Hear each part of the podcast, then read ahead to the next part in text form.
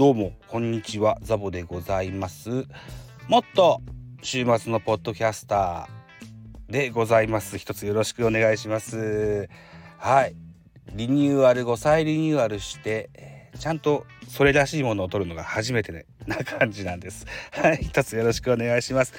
この番組は Spotify for Podcasters で週末のポッドキャストという番組をやっております。私ザボが週末のポッドキャスターで喋り漏らしたことを喋っていくサポート番組それがもっと週末のポッドキャスターでございます。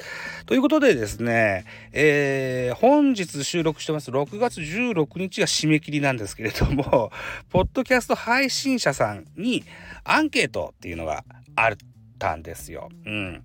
で、本来であればもっと早くこれの回を取ってですね、えー、皆さんスタイフからもね、ポッドキャスト配信してらっしゃる方も多くいらっしゃると思うので、ぜひご返答いただけたらいいかなというふうに思ってたんですけども、忘れてしまってまして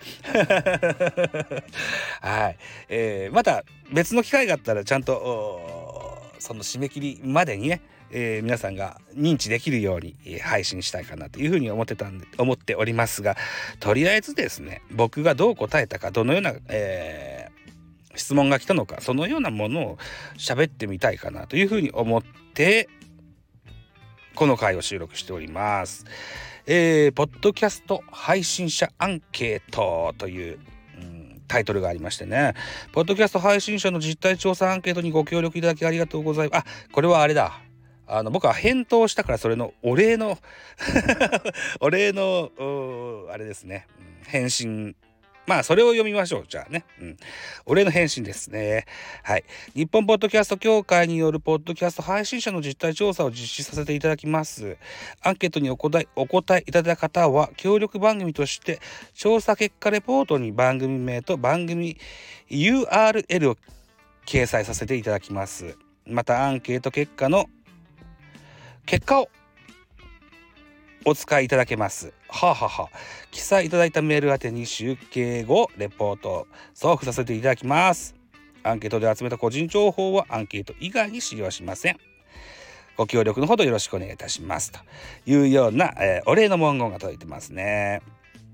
はい。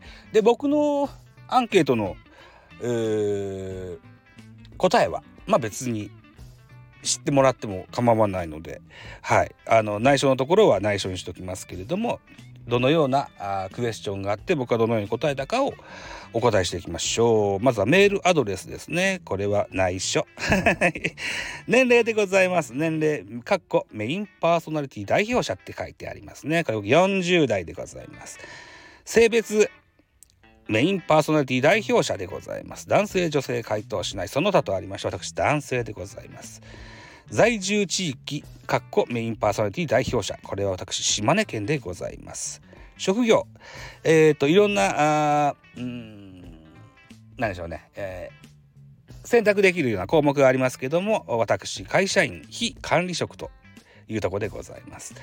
配信を開始した時期2018年でございます更新頻度これ僕はベースボールカフェキャン中制のパーソナリティとしてお答えしたので、えー、各週月2回というふうに返答しました。えー、っとね、本当はね、各週月2回じゃないんですよ。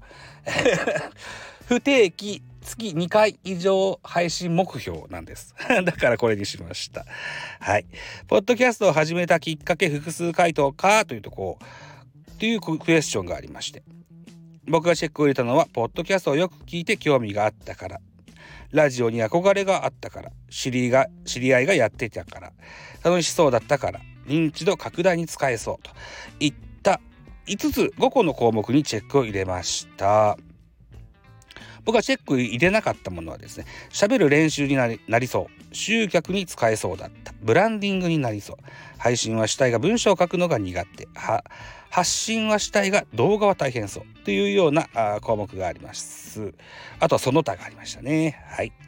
続きでいきましょう。ポッドキャストを配信している目的複数回答か？というクエスチョンでございます。僕がチェック入れてまし入れましたのは認知度拡大、ブランディング、ノウハウコンテンツの蓄積、趣味、楽しみとして誰かのために情報提供したい。この辺にチェック入れました。僕がチェック入れなかった項目は集客。かっこメルマガ LINE 公式の登録を含むかっこ閉じる。それから話の練習として。この枠2つだけチェック入れなかったですね。話の練習な。うーん。僕はあんまし自分のおしゃべりが下手くそだとは思ってないので。いいんでしょうか？お恥ずかしい。話を練習ってあまり、えー、僕はチェック入れないですね。集客メルマガや LINE 公式もしてませんからね。うんですね。はい、えー、それから次のクエスチョン。拡散のための工夫複数回答か？というクエスチョンです。えー僕がチェック入れたのは Twitter、Instagram、Facebook などの SNS の周知にチェックを入れました。他の項目にはチェックを入れてません。他の項目は特にしていない。LINE 公式、メルマガなど保有しているリストへの告知、ウェブサイト、ブログへの掲載、プレスリリース、友達などへの個別メッセージ、その他なんていう枠がありました。はい。ここで1個お伝えしておきましょう。私現在、え、インスタアカウントの強化を目的としまして、インスタグラムへの投稿を頻繁に行っております。え、概要欄にインスタのアカウントを載せておきますし、確かスタイフはプロフィールから飛んでいけるはずなんで、はい。ぜひ、インスタのフォローよろしくお願いします。はい、続いていきましょう。次のクエスチョン。SNS の利用状況。かっこ月1回以上利用しているもの、かっこ閉じる。これにチェックを入れてくださいといったものでございます。私が入れたのは、Twitter、Instagram、それから Facebook、ノート、ライブ配信でございますね。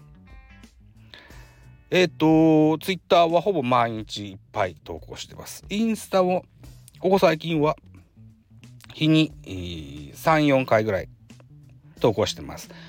Facebook は、ポッドキャストがアップされた時に告知で投稿することが多いです。 note。note は最近そんなに頻繁に動かしてないけども、月1回以上は動かしてると思ってます。はい。ライブ配信。ライブ配信は日本ポッドキャスト協会スペースを担当しております。月1回以上はライブしてますし、現在野球のシーズン中ですので、野球のライブなんかもしております。プロ野球の話です。はい。プロ野球のライブは、えー、ラジオトークでやるようにしております。はい。えー、それから僕はチェック入れなかった項目は TikTok、YouTube、LINE 公式アカウントという枠がありました。ということで、えー、ライブ配信でも言いました。告知もう一個。日本ポッドキャスト協会スペース、本日6月16日は私、ザボのターンでございます。ゲストに笛野実さんをお招きいたしましての1時間を予定しております。トークテーマは、俺の推しのこと。はい。私、推しの子、笛野実さん。なので、えー、推し大賞をゲストに招きましておしゃべりしたいというふうに思っております。ももしよければ遊びに来てやってください。はい。よろしくお願いします。うん、それから、ポッドキャスト。次のクエスチョンです。ポッドキャストを配信してからの変化。僕が、えー、回答しましたのがこちら。人脈が増えた。他の SNS のフォローが増えた。知識学びが増えた。話をするのが前より得意になった。その他とあります。はい。えーとね人脈が増えた。うん。僕はがやってるベースボールカフェ期間中世っていうのはちょいちょいゲストさんをお招きして収録して配信するものでございます。はい。えー、ゲストさんをお招きするには人脈がないとお招きできませんので人脈はどんどん増えてます。これ間違いないですね、うん。他の SS あごめんなさい。他の SNS のフォローが増えた。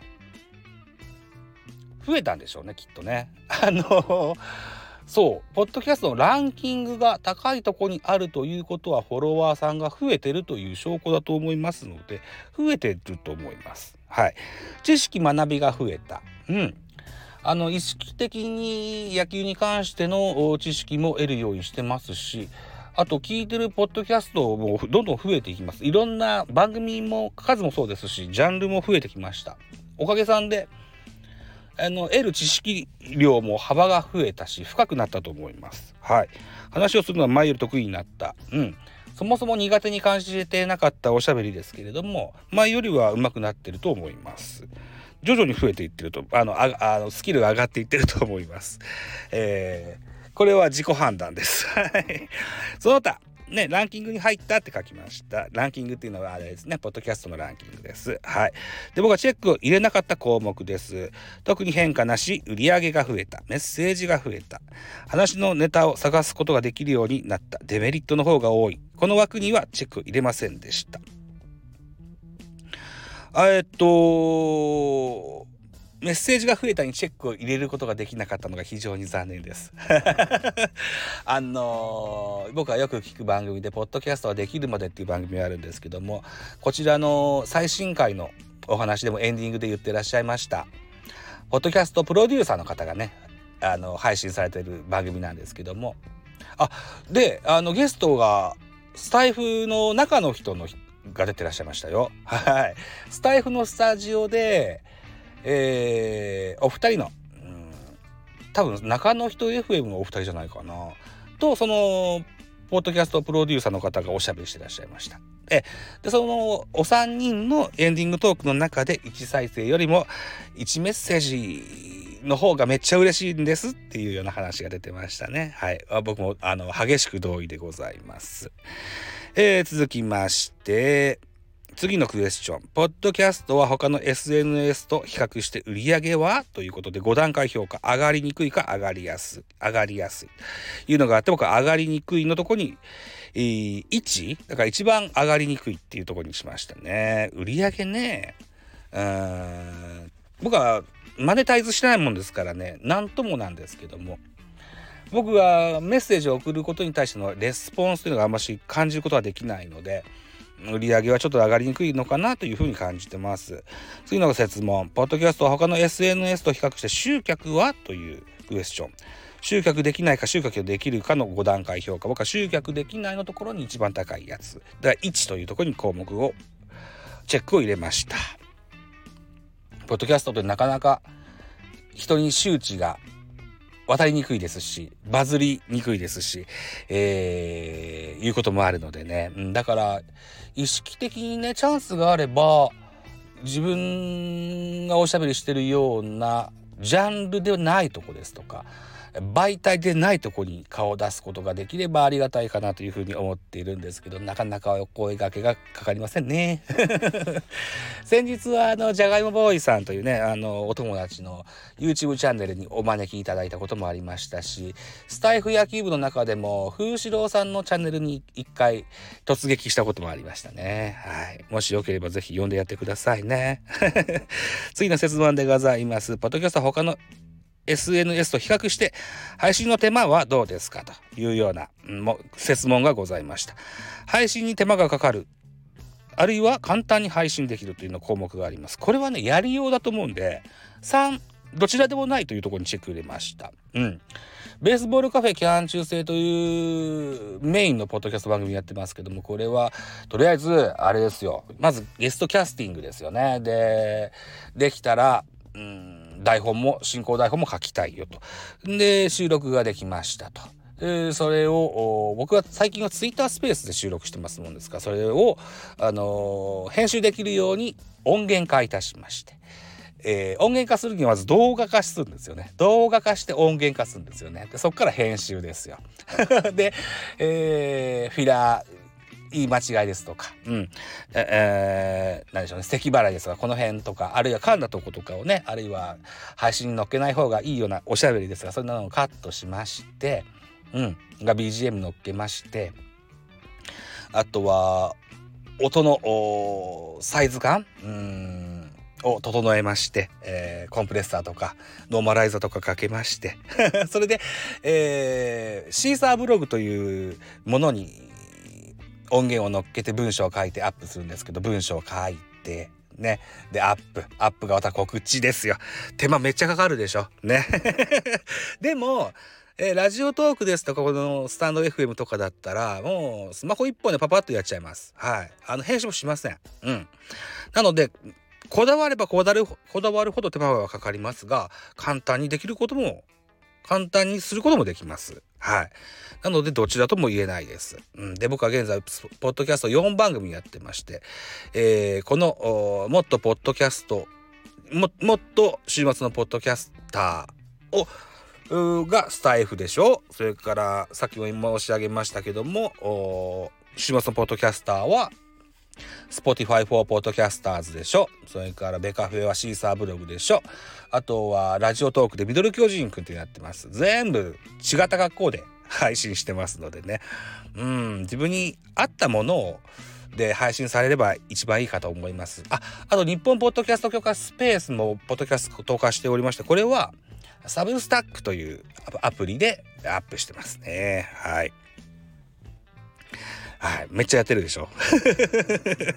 はい。え次の質問でございます。ポッドキャストは他の SNS と比べて、フォロワーを集めにくいですか？それともフォロワーを集めやすいですか？というような質問。まあ、2のところにチェック入れました。うん。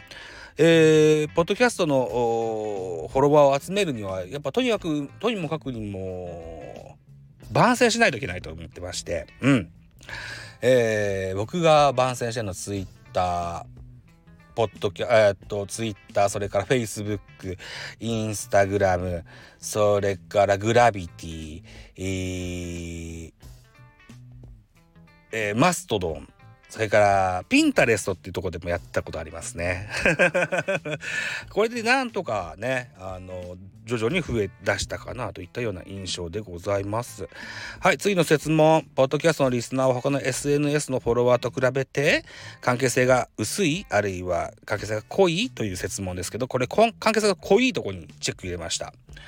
はい。あのー、僕の番組に直接コメントいただくですとか、ハッシュタグつけてなんかコメントっていうのは非常にゼロに近いんですけども、うん、どっかで例えばラジオトークのライブですとかあるいはツイッタースペースですとかで、えー、お会いした時にああだこうだと言ってもらうこともありますしね、うん、関係性は濃い方だと思います。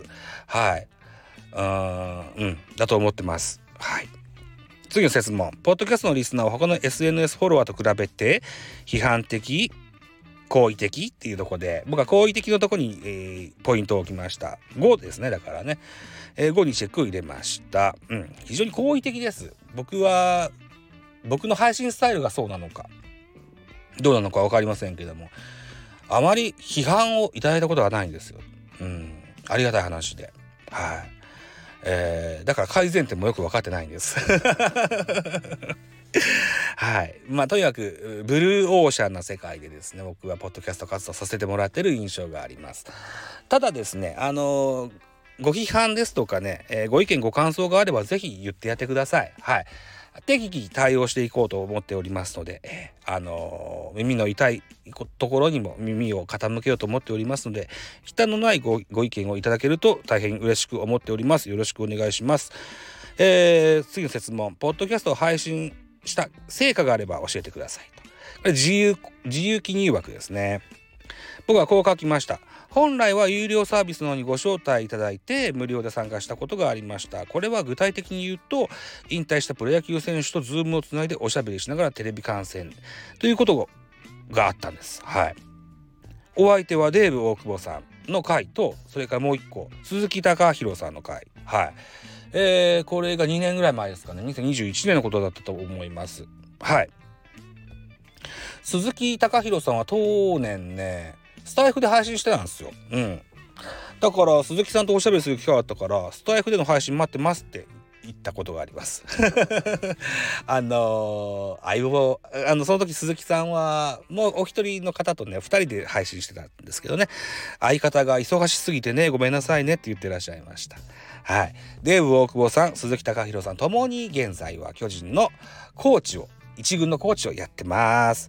はい。それから次の項目、あなたの番組名を教えてください。調査結果、レポートに掲載させていただきます。という文言です。僕はベースボールカフェキャン中世。これを記入してます。